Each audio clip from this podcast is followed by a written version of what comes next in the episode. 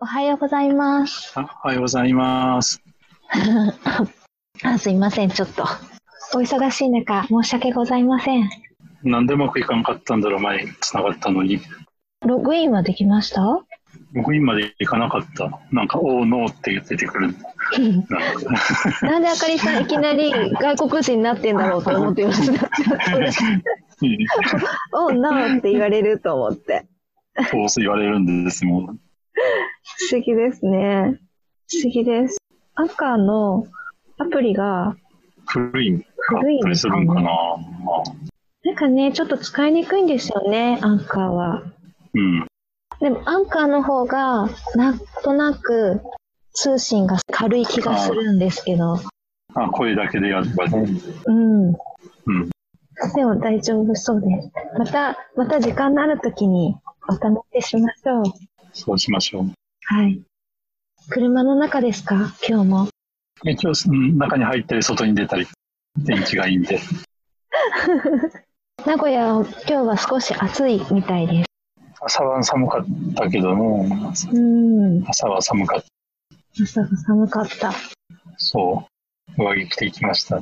そうですね。なんか朝は寒くて、お昼はあったかいから、ちょっと汗ばむぐらいに。そうそう、日が当たったら暑いぐらい。ねいやーいい季節ですね。そうそう、これぐらいがちょうどいいですね、寒いぐらいが。そうです。寒いぐらいが。はい。今日、あかりさんに来ていただいたのは、はい。あの、前回、時間の話をしてから、言葉の話に入っていったところがあったじゃないですか。うーん、で覚えてますか時間の話を、おぼろげに。 時間感覚と時間近くの話から、はいはい、ありました。はい、時間近くの話になって、で、時間を感じることができるのか、近くする場所はあるのかっていう話から、人それぞれ時間感覚違うんじゃないかっていう話になって、で、時計があるから、時間を意識しだしたんじゃないかっていう話になって、で、それが時計を別なものに変えると言葉があるからコミュニケーションについて悩むんじゃないかっていう流れになったんですよ。うん、そうだった。そこちょっと飛躍してますね、今聞いたら。 うんでも今日聞き直してみたら繋がってることが分かりました。うんあ、そうなんだ。はい。はい。じゃあ、解決ということでいい。そうなん です。解決点、そのつながりに関してうはん解決したって一人ではい。あよかかりったさよかんった。 そうあかりさんを呼ぶ前に自分で、はいあ繋がってるじゃんってうんなりました。あよかったですね、それは。そうなんですよ。うん。ということでどうしましょうもういいんですね、じゃあ。 解決。あかりさん何か最近気になることとかありますか最近気になること。もしくは時間について話したいこととかありますか今回、わざと何も考えずに来たんですよ。なんあのはい何。か聞かずに何を調べずにっていうか 何が出てくるかなそんなあかりさんから。何かありますかね何かありますかねさっきまで調べてたのが時間について調べてたんですけど、あのー時間を知覚する場所はないってないってない、あの、脳の中にはない、うんあの、まだ見つかっていないって言ってました。あ見つかってないんですねあないことを証明したんかと思った、見つかってない。うん、見つかってないだけならまああるかもしれないんでわからないってだけですもんねそれは分かったんです。えっ、と、ナショナルグラフィックの人の脳はどのように時間を知覚しているかっていうサイトに書いてありました。えー、で、そのサイトによると、脳に時間皮質っていう、なんか、じ時間皮質は見つかっていないはいあと、引き込み現象が時間感覚を歪ませるみたいな。引き込み現象引き込み現象は、引き込み現象って英語で書いてあったんですね。エントレイメントっていう、あの、釣られてしまったり、同期してしまうっていうああ、現象で、この間、あかりさんが言ってた、多分、机の上にある2つのメトロノームや、壁にかかった2つの振り子の周期が次第に同期していくような現象のこと。で、そういった物理学的な対象のみならず、心臓の律動や歩行のリズム、ホルモンの外実変化はい。など生物学、医学に関わる対象も引き込み現象として捉えられているって書いたの。うん。はい。それはわかる。うん。それって、その、あとはなんか脳波の周期を時間のカウントに使ってると考えられるんじゃないかって言い出して、そうか。はい。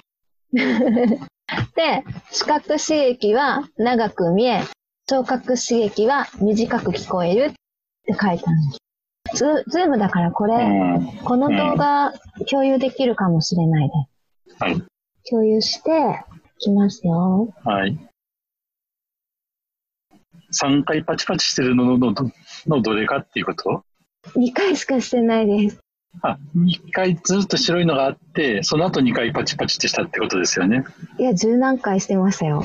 あ、自分なんかしてる。あ、それ、解像度が悪いんかな。そうですね。これは、 2回ぐらいしか見れなかっ残念。もう一回。た。あ、多分、追いついてないんかもしれない、画像のあれが。ああ、そうなんですね。うん。そうそう。うん。2回ぐらいしかパチパチだけです。それじゃあ絶対、あの、後の方が短いですよ。うん、そうそう。あな慣れてきたら見えてく長く見えてくるっていう意味かじゃあいや、もう普通に、普通に見えるんです、これは。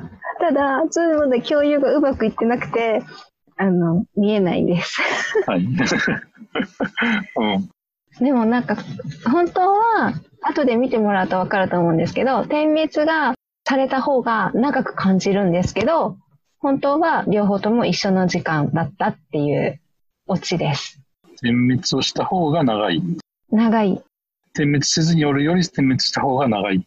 はい、長く感じるっていうやつです。はい。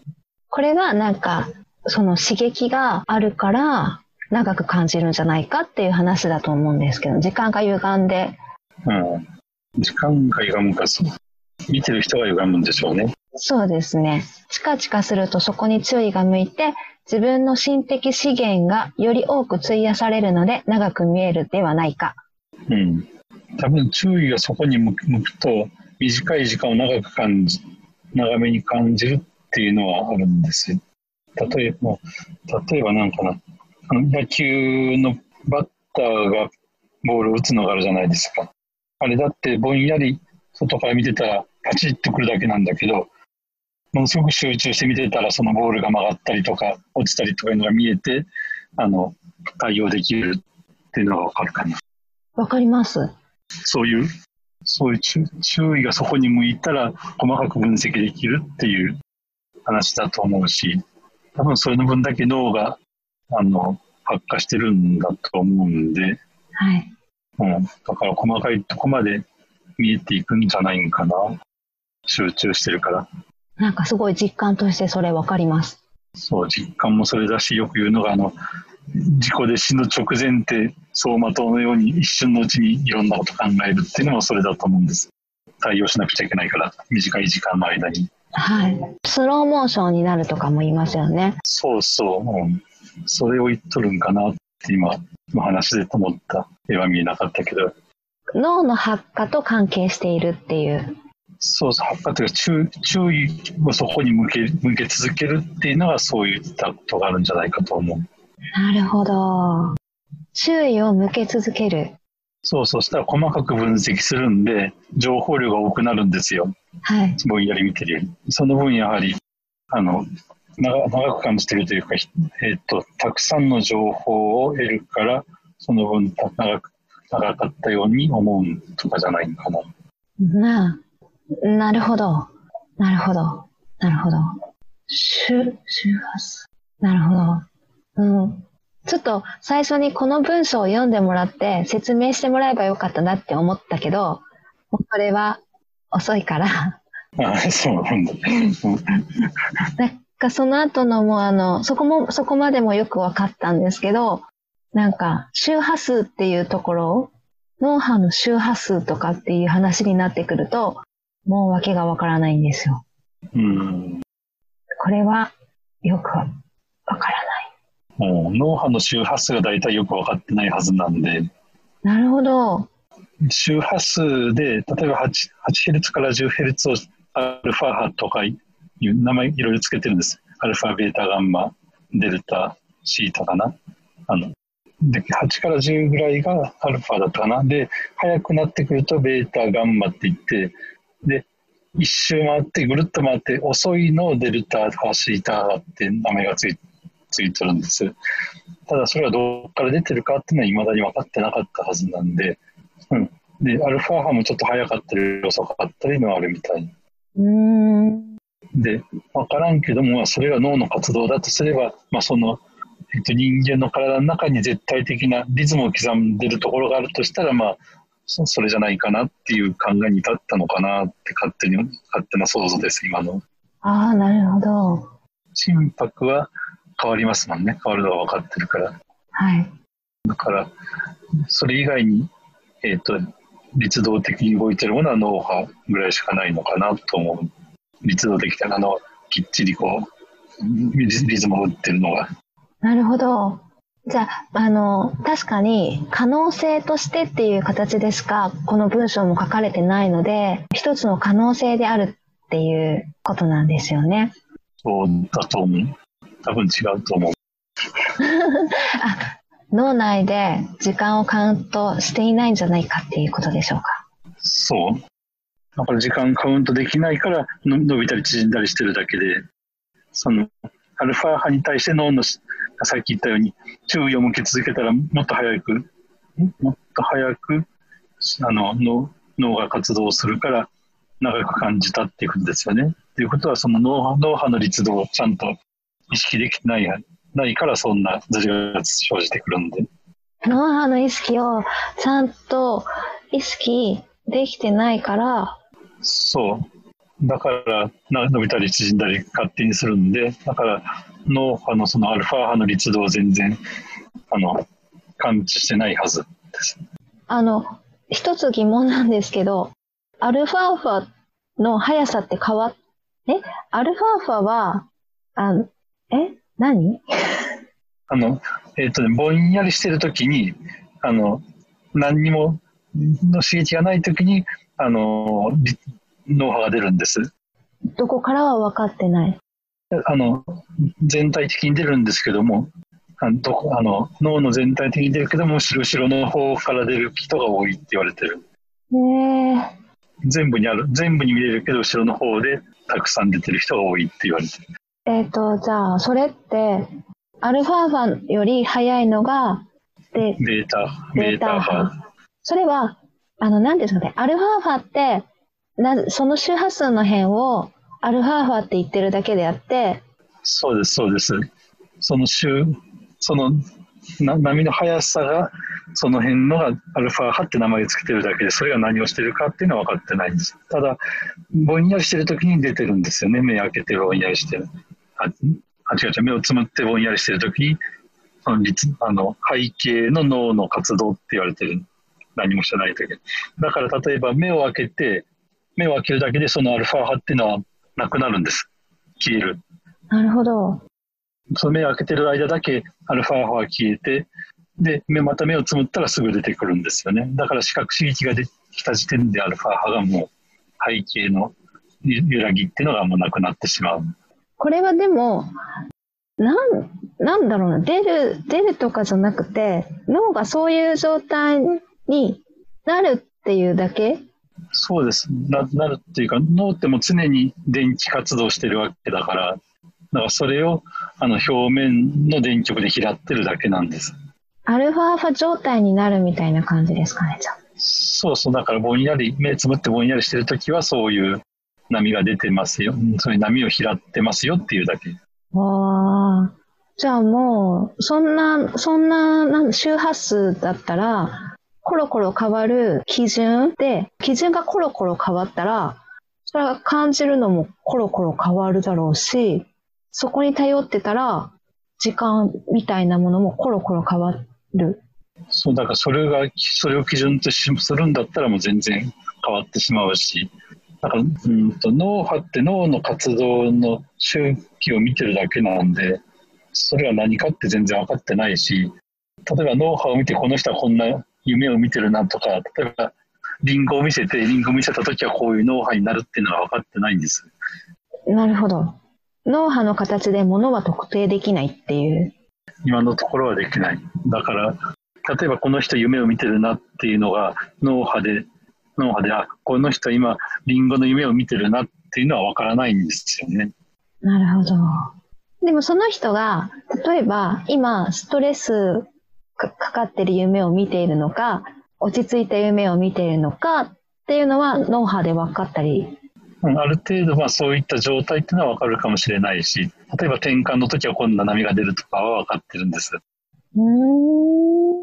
転換の脳波とかあと睡眠脳波って、ね、今寝てるねっていうのは分かるんです。というのは寝てる人がたくさんいてその人たちの脳をいっぱい取って普通起きてる人と比べてあ寝てる人は大体こういう特徴があるっていうのが分かったから逆にこういう脳波があった時はこの人は寝てるっていうふうに言えるようになってるだけ。なるほど。脳波、脳って何なんでしょうね。そう脳って何か分か分からないんですよ僕もだからそういった意味で。なるほどな。前もこの話した気がする。脳って分からないっていう。わからない。だから意識が脳脳が作り出してるかどうかすら分かってないって話。不 不思議ですね。思議ですね。不思議というか分かってないんですね。分かってないことたくさんありますよね。そうそう。分かったところでまた次の疑問が出てくるから、わかりました。どうしよう。分か分かってくれたのかな。はい。わからないことが分かった。あ、そうか。うん。 脳波ってんだ、そんなにたくさん分かってるわけじゃないんです。だから、心あの心電図ほどは。なんか、ね。あのーうん。分かってないからみんないろんなことを言うんですね。だから時間をどこで意識してるのかや、もう、というか時間ってものがあるかないかすら分かってないらしいんですね、物理学の世界じゃ。